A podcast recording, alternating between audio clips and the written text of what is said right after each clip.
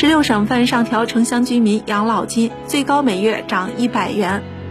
截至目前，今年全国已有十六省份提高了城乡居民养老保险省级基础养老金，最高每月上涨一百元，惠及上海、北京、西藏、浙江、江苏、广西、内蒙古、宁夏、新疆。江西、甘肃、吉林、山东、湖北、安徽、海南等地的七千二百零九万城乡老人。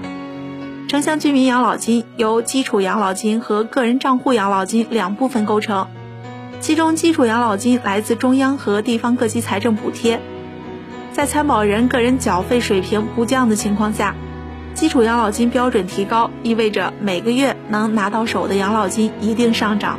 截至二零二零年年末。我国城乡居民基本养老保险的参保人数超过五点四二亿人，绝大部分是农村居民。除城乡居民养老金上调外，今年职工基本养老金也实现了连续上调，且新增部分已全部发放到位，一点二七亿退休人员受惠。今年两项养老金上调合计惠及两亿人。按照“十四五”规划纲要部署，未来五年，我国还将完善城镇职工基本养老金合理调整机制，逐步提高城乡居民基础养老金标准，